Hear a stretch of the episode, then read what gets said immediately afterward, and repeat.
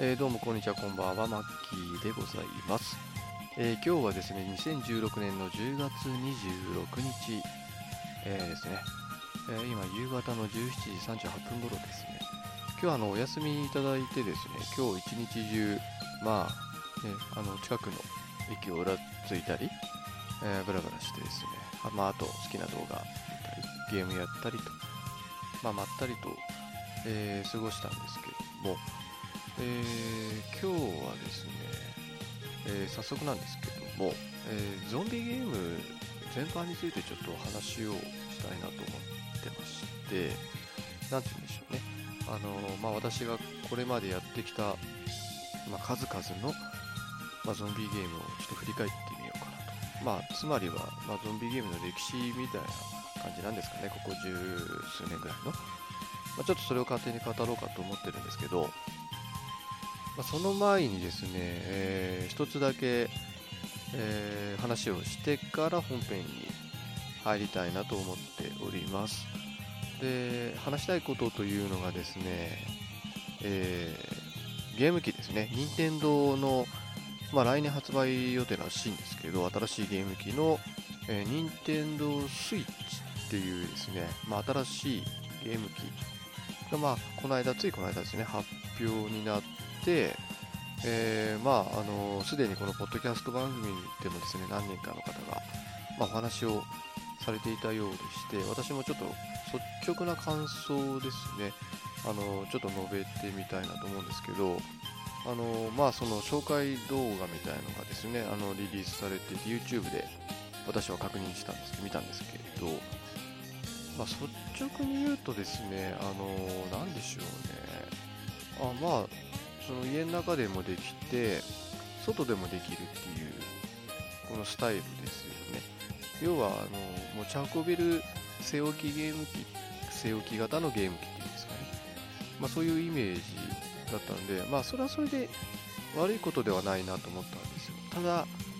まあ、これを Wii U の時にやってくれてたらもっと良かったんじゃないかな。ちょっと遅かったんじゃないかなっていう気が若干しましたね。まあ実際あの、ちょっと世間の評判も見てみると、あまり芳しくはないようですね。株価とか思いっきりなんか下がっちゃったり、任天堂のあの株価が下がってしまったりとかです。どうやらその市場は期待していたものではなかったというような判断をどうやら今の段階では下しているようですね。まあ、実際にね、あの発売してみないとわかんないところもあるし、やっぱりゲーム機ってね、そこで発売されるあのプレイが可能なそのゲームですよね、ソフトウェア。ゲームがどんなものが出るかによってだいぶそのね、ゲーム機の販売に影響を及ぼすと思うので、まあ、今後の、まあ、そのローンチのタイトルもさることながら、それ以降の、まあ、どんなゲームが出るのかっていうところ、まあ、あとスペック、そして値段ですよね。ま、どんなスペックなのかなっていうのは若干気になりますね。まあね、まあ Wii と同等ってわけにいかないと思うんですよね。だから Wii よりは性能のいいものなんじゃないかと。で、それがさらに外に持ち運べる、まあ、バッテリーの持ち時間とかも気になりますけどね。まあ、そういうことを創造的に考えたときに、まあ、どれくらいのスペックでどれくらいの金額で発売されるのかなっていうのはちょっと気になるなと思いました。まあ、私的にはまあ Wii U と同じぐらいの値段で発売されるんじゃないのかなって勝手に思ってます。まあ、なので、まあ、3万円前後、2万5000から3万5000の間ぐらい、まあ、それ以上高いとちょっと厳しい気がするんですよね。あと、まあ、過去の任天堂のゲーム機見てても、まあ性能も、なんて言うんでしょうね、そのハイスペックじゃない分値段も、まあ、抑え気味なゲーム機がこれまでよく出てたので、まあ、そこに関しては値段はやっぱり3万円台ぐらいなんじゃないかと思うんですよね、高くても。まあ、あとは、やっぱりゲーム機なので、ソフト、ゲームのね、ソフトがどんなのが出るのかっていうのが一番、まあ、大きいところだと思うんですけども、やっぱり不安は任天堂以外のゲームがパッとしないっていうところですよね。そこがちょっと私も気になってます。今実際私も Wii U 持ってますけど、正直全然稼働してないですね。まあ、あの中にはね、スプラトゥーンとかですね、まあ、マリオカートとか、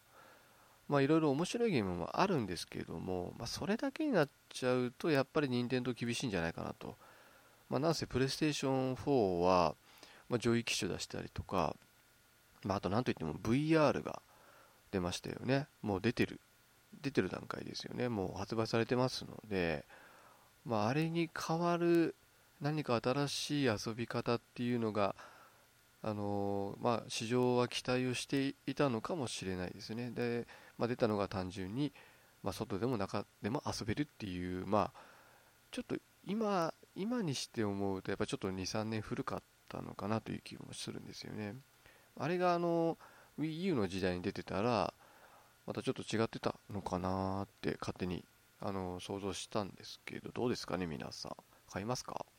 まあ、私はソフト次第かなっていう気もちょっとしてるんですけどもそれ買うよりもやっぱり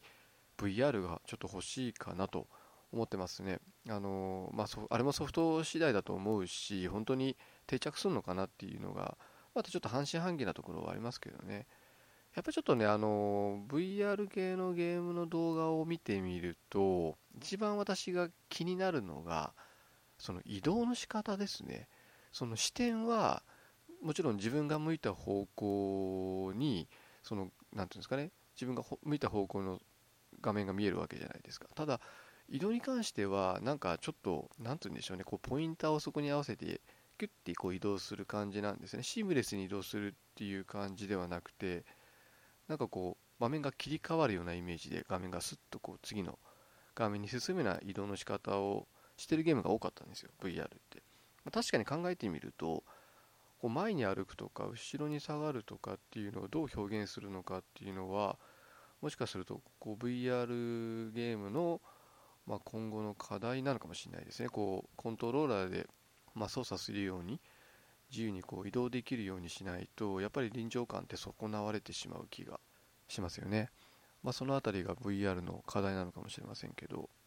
まあ、ということで、まあ、私はやっぱりちょっとまだ今の時点では任天堂 switch に関してはやっぱりちょっと半信半疑だなと。まあ、市場があのボロクソにまあ、ちょっとね、あの評価してるみたいですけど、そこまで卑下はしないです。あのまあ、あれはあれで非常に便利だと思うんですよ。外にも運べて、家の中でもできてっていうことですよね。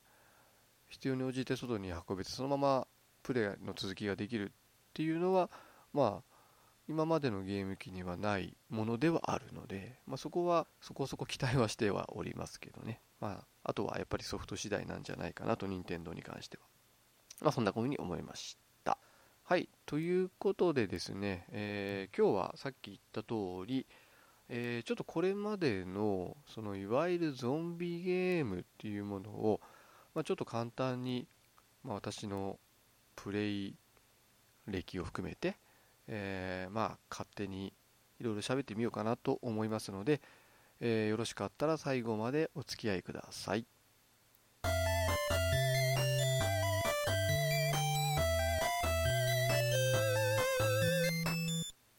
はい、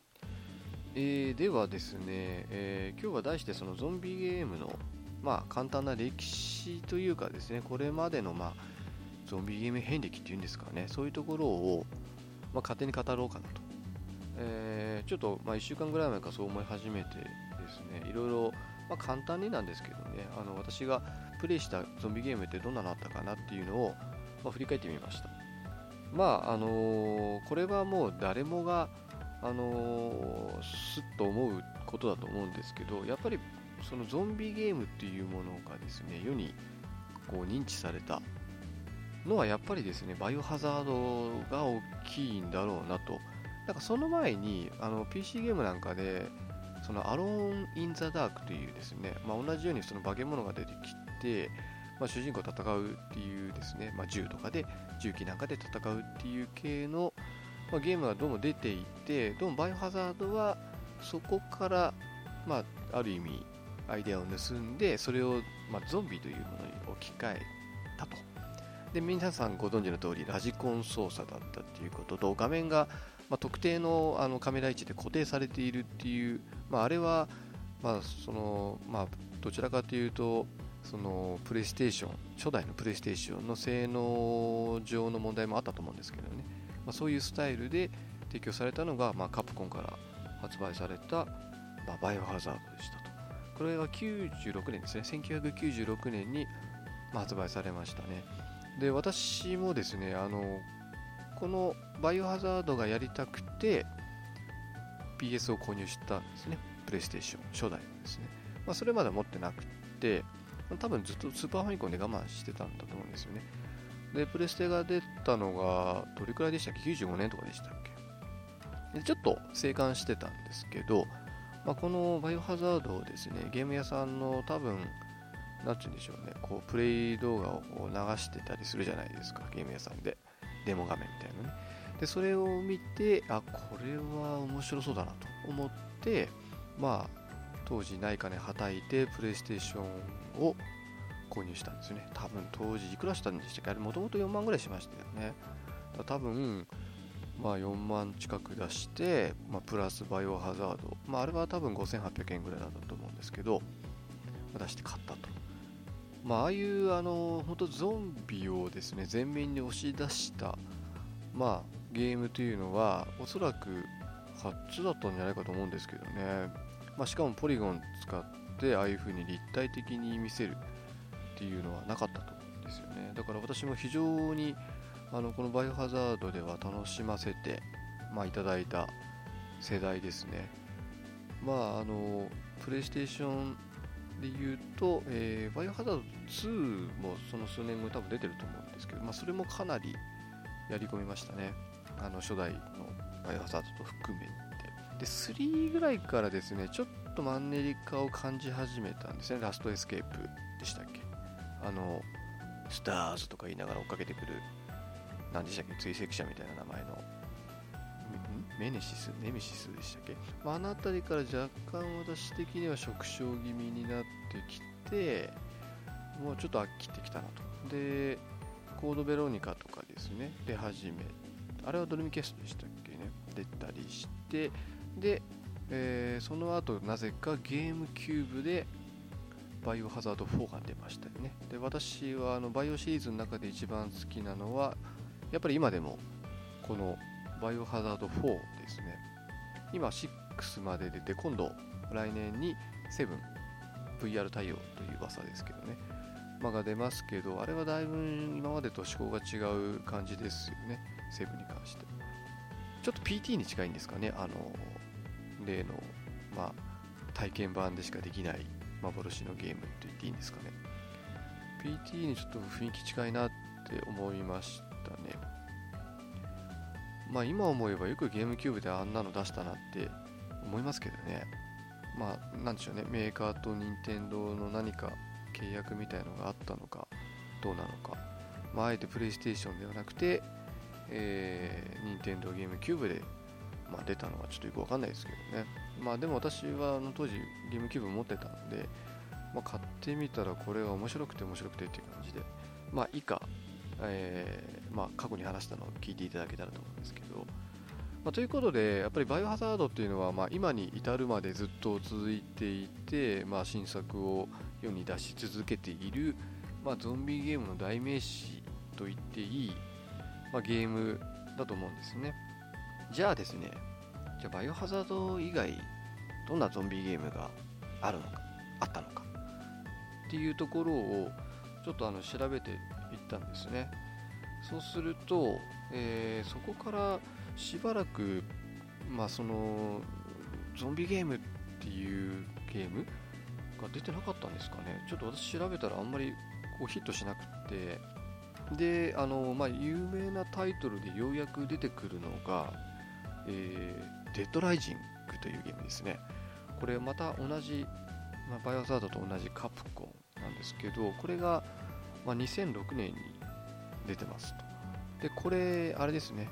Xbox360 ですかね、当時出たのかですね。で、えー、これ私買いまして、まあ、当時ね、やったんですけど、最初はですね、とっつきの悪さになんだこのゲームってちょっと思ったんですよ。なんて言うんでしょうね、あのー、このゲームって3日間だっけな。3日間のうちにあのもう時間がこうリアルタイムにどんどん進んでいってしまうんですよ、まあ、その中で好きなことやっていいんですが、まあ、ストーリーを進めたりあとまあサブクエみたいのがですねあのところどころで発生するので、まあ、人を助けるのが多いんですけどね。人を助けたり。でどんどんどんどんこうリアルタイムなんでこう進んでいっちゃうんで時間がある程度経つとそのクエストが勝手にもう自動的に失敗になったりとか終わっちゃったりとかするので結構忙しいゲームだったんですよ。それを取捨選択しないといけないので自分の行動をですね、まあ、その中でこう進めていくので非常に最初ちょっととっつきが悪くてなんかよく死んじゃったりしてなんか難しいゲームだなと思ったんですが、まあ、何回かやり直していくと、まあ、非常に面白くてですね。あのさっき言った通りこう人を助けてエスコートしながらその隠れ家みたいなところまで連れてくっていう、まあ、プレイが多いんですけどそれが非常に楽しくてあの当時すごくやり込みました。このゲームの一番の特徴はあのゾンビがですねとにかくわらわら画面中に出てくると。でいわゆるその呪いゾンビなんですけどそのところどころにですね、まあ、ボス的なあのものが出てくるんですがボスキャラが全部あの気の狂った人間という設定なんですよね。だからゾンビの上位的なモンスターとかが一切出てこない。もうゾンビしか出てこないですね基本的には。なのでどちらかというと殺されるのはゾンビというよりは人間みたいなまあある意味リアルなのかもしれないですけどね。まあそういう風にちょっと思い切った感じのゲームででさっき言ったようにあの結構限られた時間でリアルタイムに時間が進んでいく中でプレイしていくっていうことで割と世話しない時間がどんどん過ぎていっちゃってこう自分の好きなように自由にプレイしたくても時間がどんどん進んでいってしまうというところがまあ賛否両論なのかもしれないですね。まあ、とはいえ私大好きでかなりやり込みましたしこれもですねあのどんどん続編があのその後発売されてますよね。デッドライジング2で2はなぜか確かプレイステーションで出てたんじゃないですかね。PS2 ですかね。で、えー、3が今度また Xbox One で出て私この番組でもあの話したと思うんですけどそれがやりたいがために Xbox One を購入してしまうというですねことをやってしまったんですけど、まあ、あれはあれで非常にまた面白かった。2はですねちょっとだからそれほどこう印象に残らなかったんですよね。だから3の方がどちらかというと印象に残ってますね。あの非常に楽しめましたし、すごい遊んだ気がします。うんですね。まあ、そんな感じで、まあ、デッドライジングシリーズというのも、まあ、次4がなんか出るっていう話が出てますよね。どこで出るのかちょっと聞いてないですけど、多分まあ PC と PS4 と Xbox One で出るんじゃないかと思うんですけどね。まあ、ということで、まあ、これもカプコン、カプコンのゲームということで、まあ、ゾンビゲームカプコン強いのかもしれないですね。でその後ですね、えー、ちょっと後に、えー、レフト4デッドというゲームが出ましたね。これ2010年、まあ、バルブというメーカーさんが作った、まあ、シューティング、FPS ですかね、自分して。で、ストーリーがうんぬというよりはもう、本当はあの特定のステージを生き残るっていうのが目的で、そのステージ数もそんなにめちゃくちゃ多いわけでもないし、どちらかというとなんか、ちょっとゲームセンターでやるようなノリのゲームなのかなとでこれですね当時これも Xbox360 で出て私買ってやってみました。で率直な感想はちょっと思ったほどじゃなかったですね。あのそのゾンビがですねすごい走ってきたりとかするのでこうシューティングゲームとしては面白いんですけどオープンワールドでもなくてでストーリーも、まないんですよね。本当にただただシューティングこう襲いかかってくるゾンビを倒しながら、まあ、目的地まで進むようなちょっと、まあ、ベルトスクロールってわけじゃないんですけどどちらかというとそういうクリア型のステージクリア型のゲームだったんですよ。そこがちょっと私が思ってたのと違うなっていうことで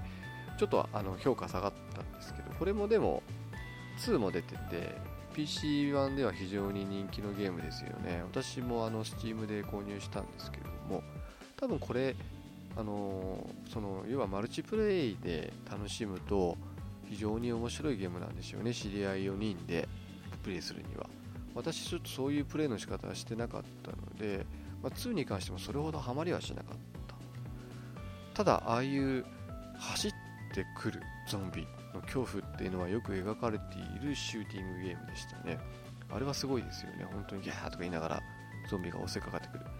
まあ、ゾンビと言っていいんでしょうか。感染者と言った方がいいんでしょうかねあのゲームは、まあ、とにかく襲いかかってくるゾンビがすごい怖かったですよね。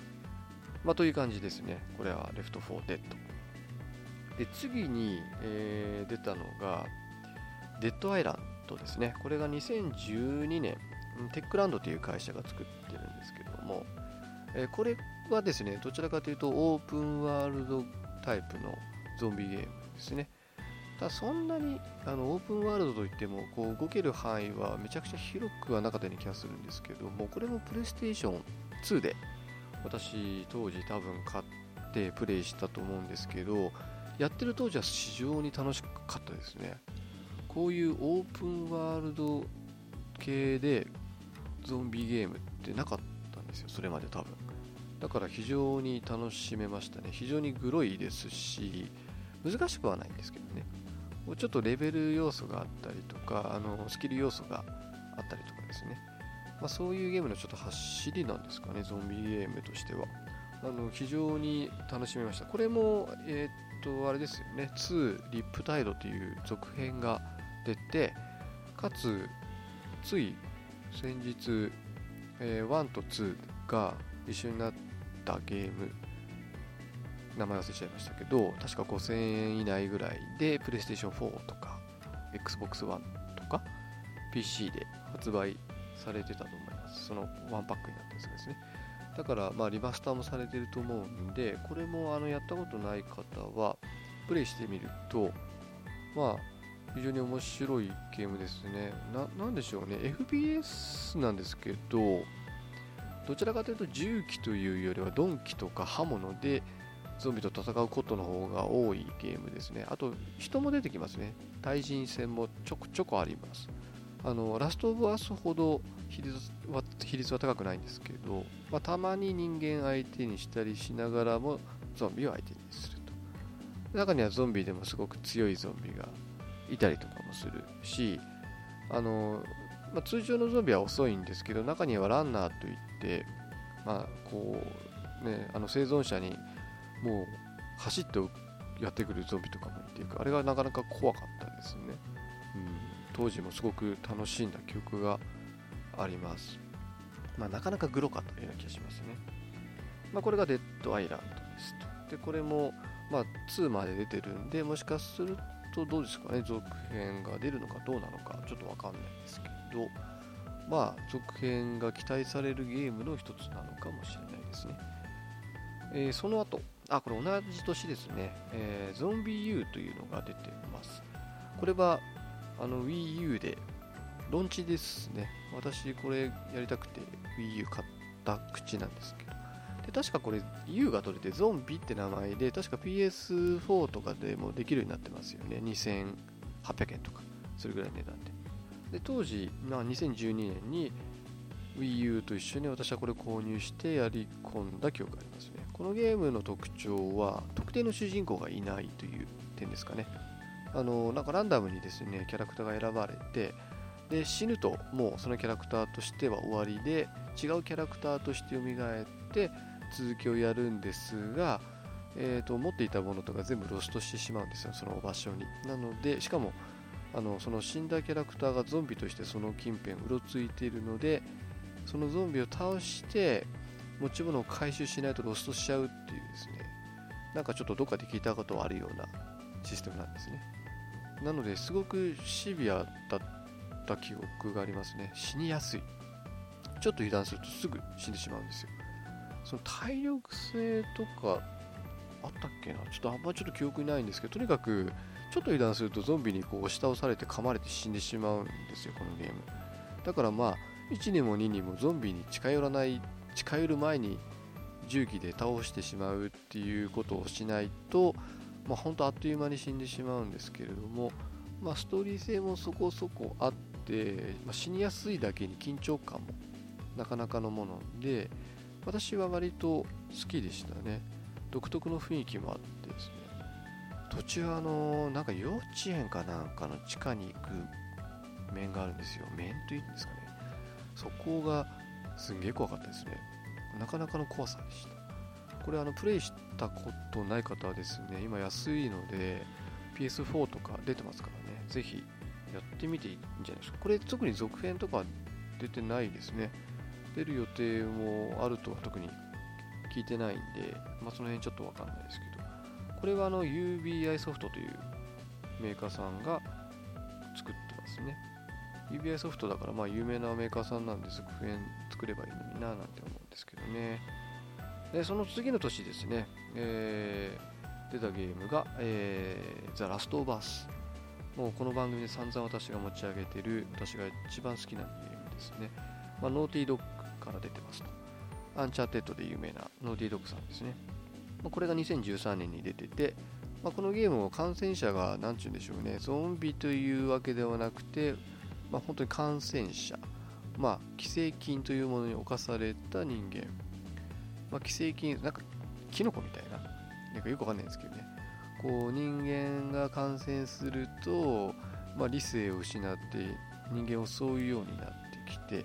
時間が経つとですね、クリッカーという化け物に変わっちゃうんですね。で、クリッカーになるともう顔が本当、キノコの化け物みたいになっちゃって、目も見えない。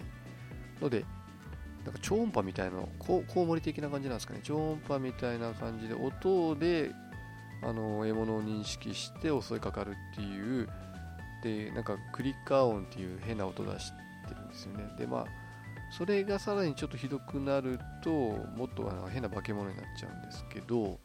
それちょっと化け物の名前忘れちゃいました。たまに出てくるんですよねボス的な感じ、まあ、とにかくこのゲームはですねそのゾンビ感染者の怖さというよりは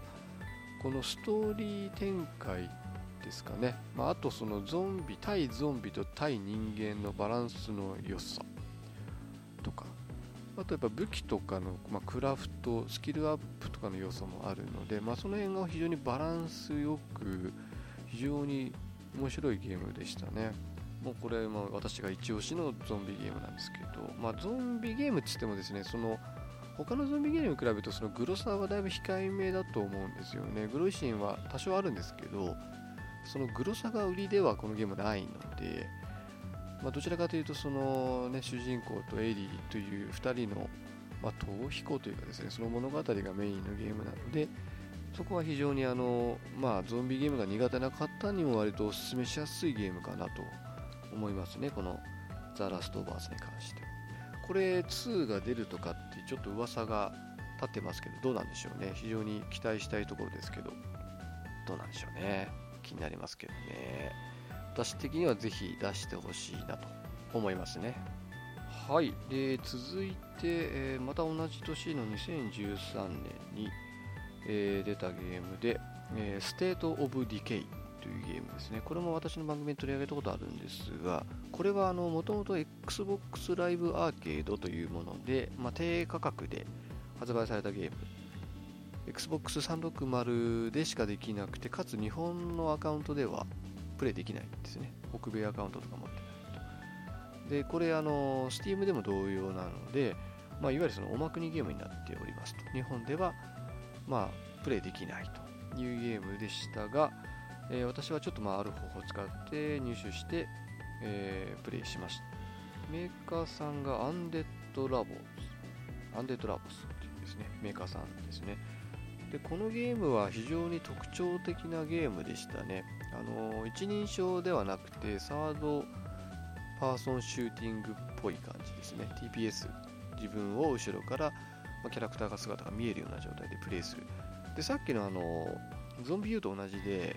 特定の主人公いないんですよこのゲームも、まあ、ランダムで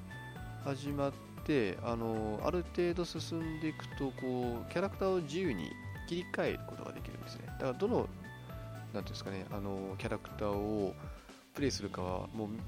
プレイヤーの自由なんですね。こう、疲れてくるんですよね、このゲームって。ある程度同じキャラクターばっかり操作してると。疲れが来たりとかするので、そうすると、あの、体力の最大値とかスタミナの最大値がどんどん下がっていってしまうので、まある程度使ったら、もう次のキャラクターに切り替えてって感じで、こう何人かこうメインキャラクターを育まあ、交互に使いながら育てていくっていう感じのゲームですね。で、一番特徴的なのが、このゲームは、その探索要素が強いかもしれないですねあの探索して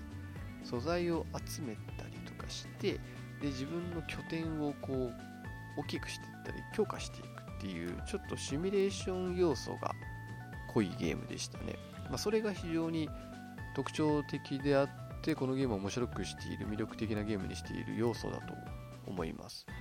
その拠点作ってでその何ていうんですかねゾンビから襲撃を受けた時のためにいろいろ備えをすると。で面白かったのがですねあのゾンビホードっていうやつらがいるんですよ。不特定のまあ不特定なんですかね。よくわかんないですけどランダムにそのゾンビホードって言ってゾンビの大群がこう現れてくるんですね。でそいつらに見つかると僕公開されるのであの、まあ、見つからないにするか、まあ、地雷とかを仕掛けて倒すとかあのしないといけないんですよね。でそのゾンビホードっていうのがなかなか面白いなって思ましたねやってて、まあ、出会いたくないんだけど出会ったら出会ったりちょっとテンション上がっちゃったりみたいな、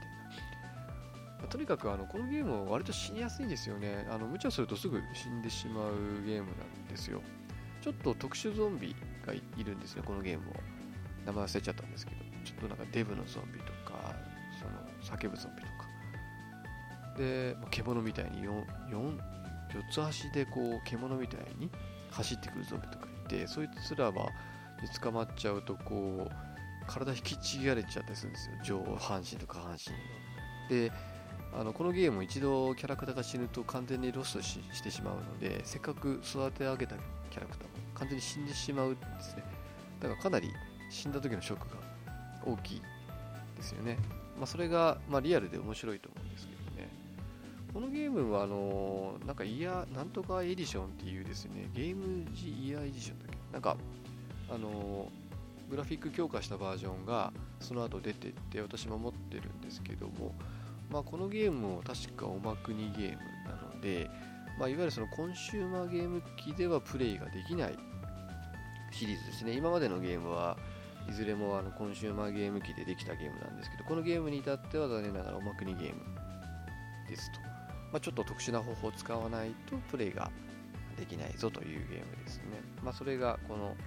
まあ、 State of Decay Undead Labs っていうメーカーさんですね。でしたと。で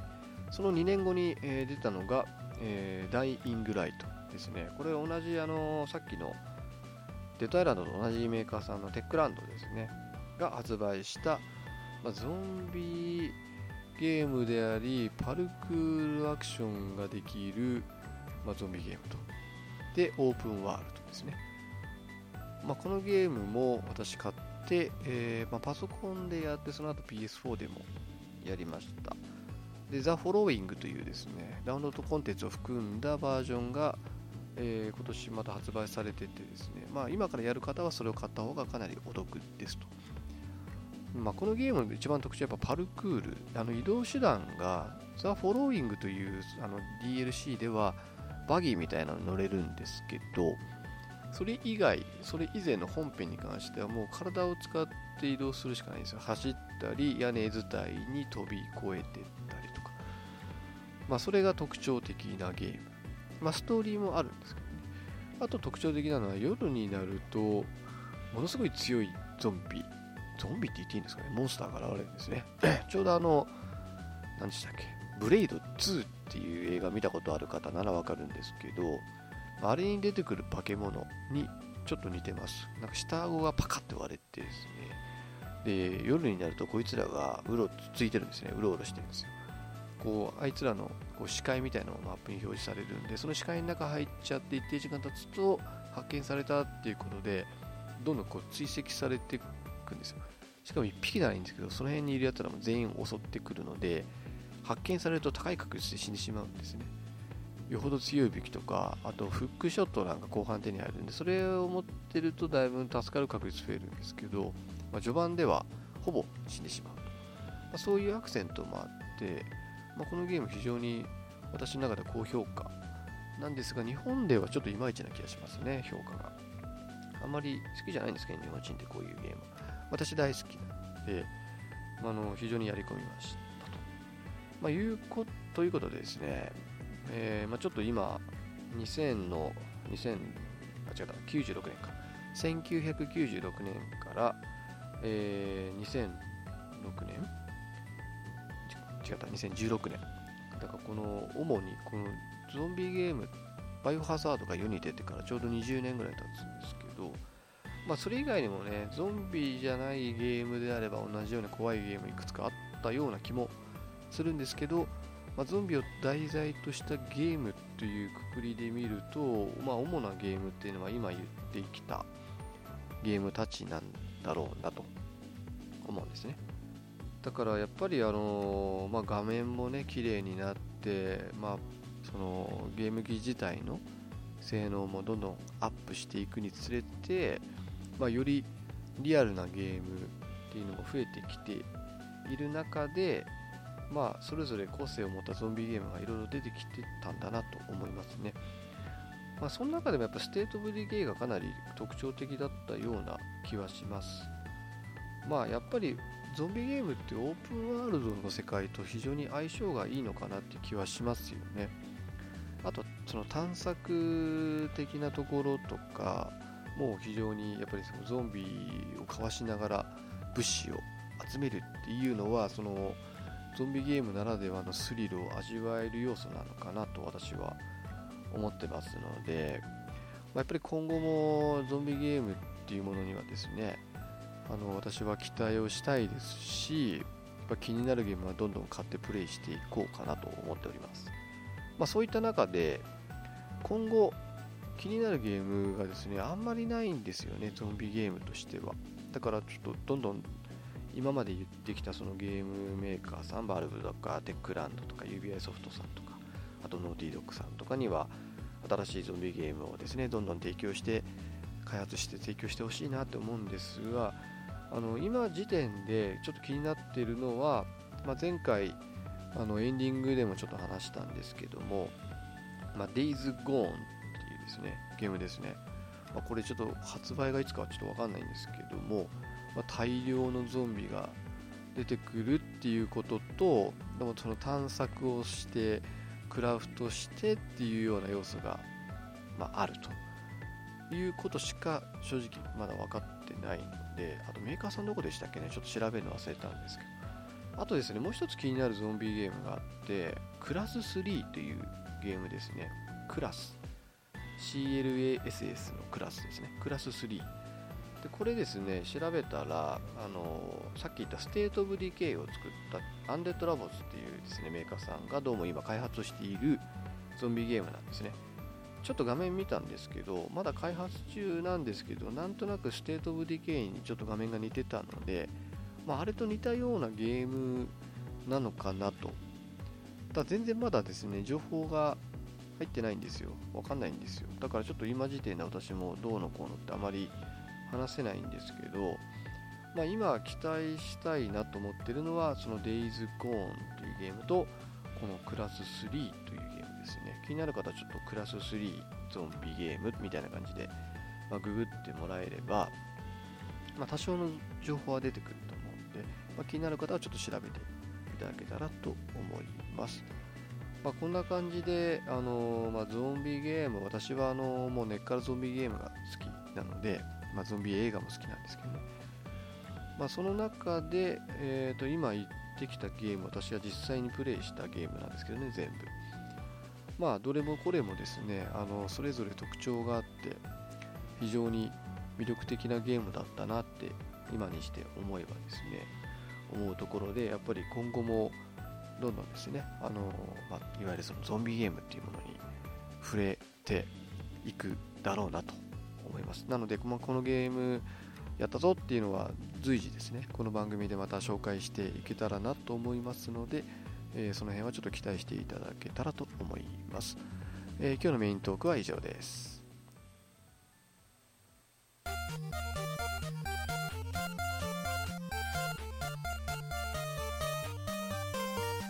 はい、えー、ということで今日はですね、えー、まあ言ってしまえば私が今までやってきたゾンビゲームをただずらずらと語っただけなんですけど、皆さんも、まあ、やったことがあるゲームとか名前聞いたことあるゲームあるんじゃないかと思うんですよね。まあ、もしあのプレイしたことないゲームがあったらですね、ちょっと調べてあのプレイしてみたらいかがかなと思うんですけれどもやっぱりあのゾンビというですねそのまあ何ちゅうんでしょうねこのある種の何て言うんでしょうこういうのってちょっとよくわかんないですけど、まあ、ゾンビという題材、